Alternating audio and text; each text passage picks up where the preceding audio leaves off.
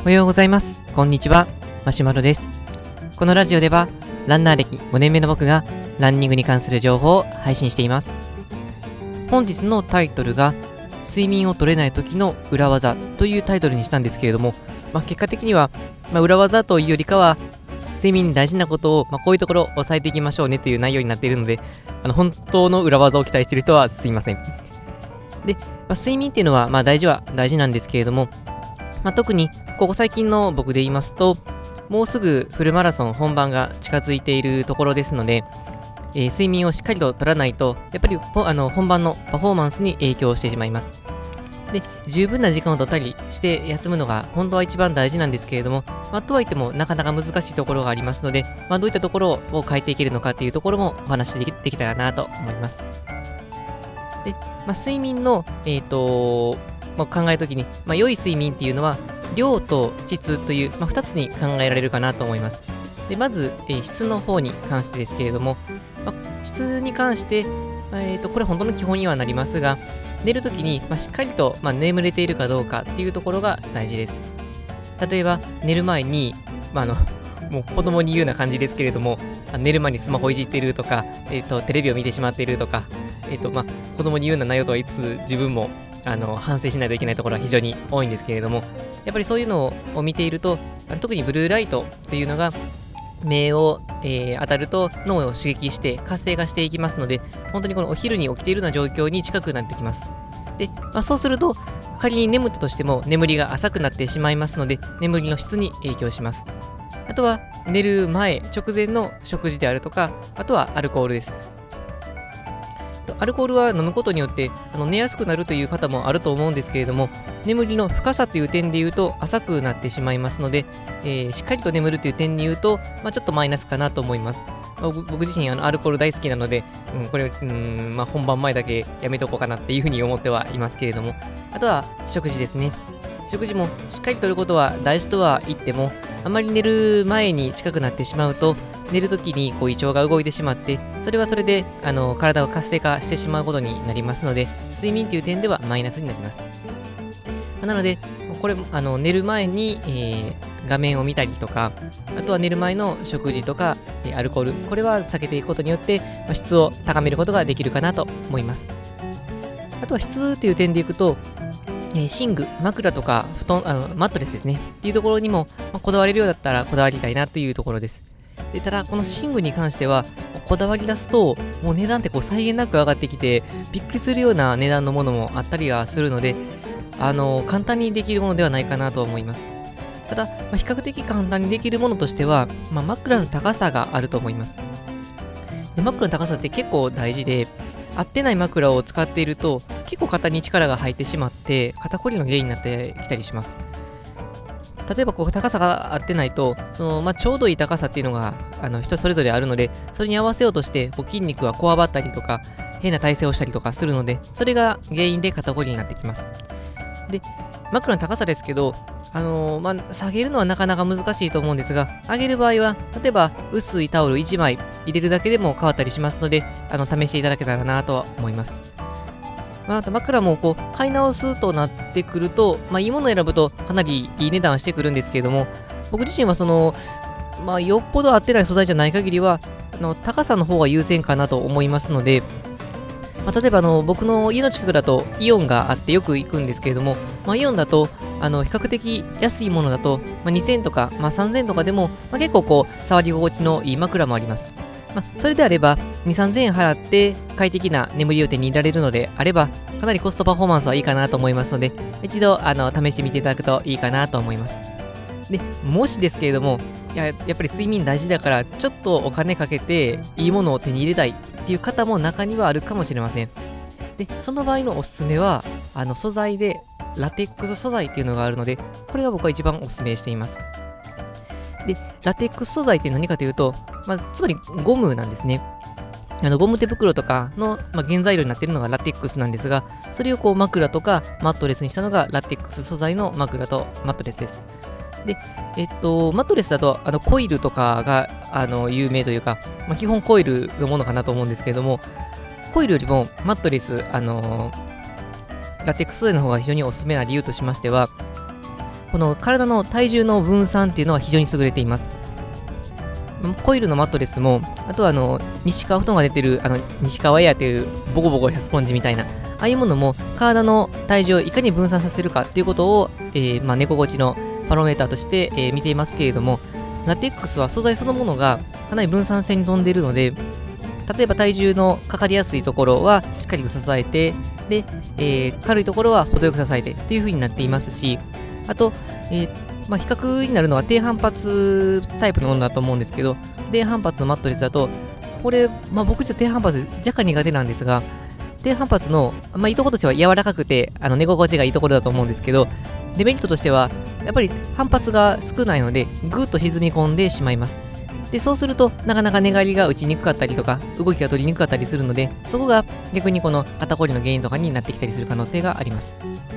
で、ラテックス素材というのは、比較的しっかりとしたものなので、多少もちろん沈むんですけれども、低反発ほど沈まず、でも低反発よりもしっかりと支えてくれるっていう点で、結構マットレスとしては優秀かなと思います。枕も同じような作用がありますので、枕も、あのー、ラテックス素材にしていただくといいと思います。デメリットとしては、結構値段がします。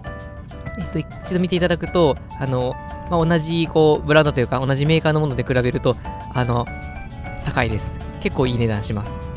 まあ、ニトリとか無印だと、まあ、ある程度安いものもあるんですけども、といってもそこそこいいお値段するので、まあ、そこはデメリットかなと。あとは、そもそもゴムなので、通気性の点で言うとちょっとマイナスなので、そこを工夫しないといけないところにはなるんですけれども、なかなかまあへたらない、まあ、へたりにくい、そういう素材でもありますので、まあ、寝るときに、ねまあ、寝る時間っていうのは結構長くて、次の日のパフォーマンスにも影響しますので、まあ、仮に高くても、まあ、十分元は回収できるんじゃないかなとは思います。まあ、ちなみに僕は約10年ぐらい前に、あのー、ラテックス素材のマットレスと、えーとまあ、枕を買ったんですけれども、今でもこう結構しっかり持っていて、すごくあの寝心地がいいなと思っていますので、ぜひおすすめです。ちょっと話がされました。というわけで、えーと、今は睡眠の質の方の関しての話でした。で次に量なんですけども、まあ、量が結構大事にはなってはくるんですが、えーと、睡眠の時間っていうことに関していくと、まず基本的に成人の方であれば、えー、睡眠時間っていう点で言うと、7時間っていうのが、えー、一つ、えー、目安となる数値です。おおむねこう、えーと、7時間ぐらい睡眠をとることによって疲れがよく取れると言われてはいますけれども、これ結構遺伝子で決まっています。遺伝子によって、まあ、あのいわゆる平均的な人とショートスリーパーと言われる、あのまあ、6時間以下でも十分な人、逆に、えー、8時間とか9時間とか寝ないとすっきり力、えー、疲れが取れないっていうロングスリーパーの人っていうふうに分かれていきます。でこれはもう遺伝子で決まっているので、自分がどうこうしても治るものではないので、それはもう自分で7時間睡眠して、例えばあの短くてもいけるなと思ってスキーするならいいですし、7時間でもちょっとこうまだ疲れ取れないなだったら8時間9時間寝てみて、まあ、それでスッキリするかどうかを見てみてっていうのが大事になってきます、まあ、無理に短くすることは逆にデメリットかなとは思いますで中には短い睡眠でもいけるよと思ってる人もおられる中で実はあのショートスリーパーではないという方もおられて、まあ、睡眠不足になってくると前頭葉っていう、まあ、頭の前の方の機能が若干落ちるんですが前頭葉の機能が落ちると正しい判断ができなくなりますで、そうすると、睡眠不足で実は疲れているのに、疲れているとちゃんと判断できなくて、自分はもう大丈夫と思ってしまっている可能性があります。なので、もしかすると、と思われる方は、一度長めに寝てみて、しばらくそういう生活してみて、体の体調がどうなるか、いうのを見ていただくと、より自分に正確な、えー、睡眠時間がわかるかなと思います。はい、その上でなんですけれども、例えば7時間睡眠、頑張ったら達成はできるかなとは思うんですが、とはいえ、まあ、人によって、ま、仕事が非常に忙しい日が続いているとか、あのー、まあ、家事とかも含めて考えると、まあ、とても7時間が取れないぞっていう方もあるかと思いますので、まあ、その時の、まあ、ちょっとこの、そこを保管するような、そういう方法を2種類お伝えできたらなと思います。で、一つが、昼寝です。で、昼寝って聞くと、ちょっとえっと思われる方もあるかと思いますけれども、昼寝って結構あの効果が高くて、まあ、昼寝てもあの1時間の2時間がっつり寝るわけではなくて、昼過ぎに約12分間ぐらい、ちょっと机にこううつ伏せになるような感じで、あの完全に寝るわけではなく目を閉じてゆっくりしておく、まあ、それぐらいのものを指します。で、まあ、脳っていうのが結構こう騙されやすくて、まあ、10分から15分から、10分から15分ぐらい、ついに目を閉じて、こう、ゆっくりしていると、結構睡眠とったというふうに感じます。で、実際の疲れは多少残ってたとしても、その10分から15分ぐらい、まあ、大体真ん中だと12分ぐらい、休んでおくと、結構脳が活性化します。で、これがまあ何がいいかというと、まあ、そもそもその10分、12分休んでいることにもなりますし、昼過ぎにすると、午後のあのパフォーマンスっていうのが上がります。起きるっていうのは結構皆さん感じられると思うんですけど、やっぱり多少眠たくなってきて、多少こう午前中疲れが来てて、午後の仕事っていうのはなかなかはかどらないっていう方もあるとは思うんですけれども、でそうすると、はかどらないことによって仕事がうまく進まなくて、まあ、それで夕方とか、場合によっては夜の方に仕事がどんどんずれていってしまうと、逆にこの夜の睡眠時間を圧迫してしまう可能性があります。でそこで昼過ぎにあの12分だけ使ってリセットすることによって、それですっきりと起きることができたら、十分な仕事を、あのお昼にすることができて、そうすると結果的に早く終わって、早く帰れることができて、睡眠時間を確保できるというふうにつながる可能性があります。で、これがそのお昼寝の、えー、紅葉なんですけれども、まあ、次に、えー、裏技の一つとしては、単ににあの目を閉じておく。これだけです。で、目を閉じておくだけなんですけれども、あのー、これ結構実は効果がありまして、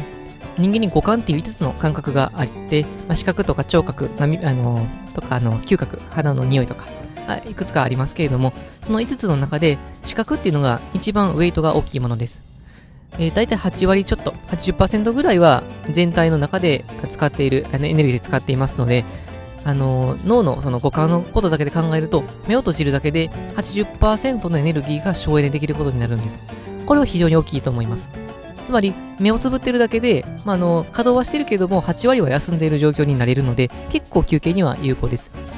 で、まあ、もちろん仕事によって、車のドライバーさんとかだったら、寝るわけに、目を閉じるわけにもいかないので、そういう時とかは難しいんですけれども、まあ、とはいえ、忙しい仕事でも、目を閉じる時間が1秒も1分もなをないという方ってなかなかなくて、例えばですけども、あの、エレベーター乗っている時とか、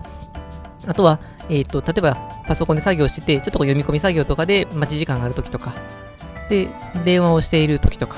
で、と考えていくと、意外と目をつぶっていても、まあ、作業とか仕事ができたりとかいう時がありますので、そういう時を狙って目をつぶっていただくと、意外とその細かい細かい時間にはなりますけれども、あの脳に負担をかけないような状況になりますので、これが引いては、えー、まあ、睡眠不足の解消まではいかないにしても、ちょっとマシにすることができるんじゃないかなと思います。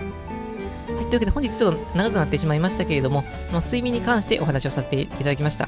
まずは質を高めるために、夜にこの、えスマホとかの画面を見ないようにしたりとか、食事を直前に、寝る直前に取らないようにしたりして、できたら、まあ、寝具を工夫して、で、その上で、しっかりとした量を確保しつつも、もし難しいようであれば、お昼寝や目を閉じたりとか、いうことで、少しでも改善するようにということでのお話でした。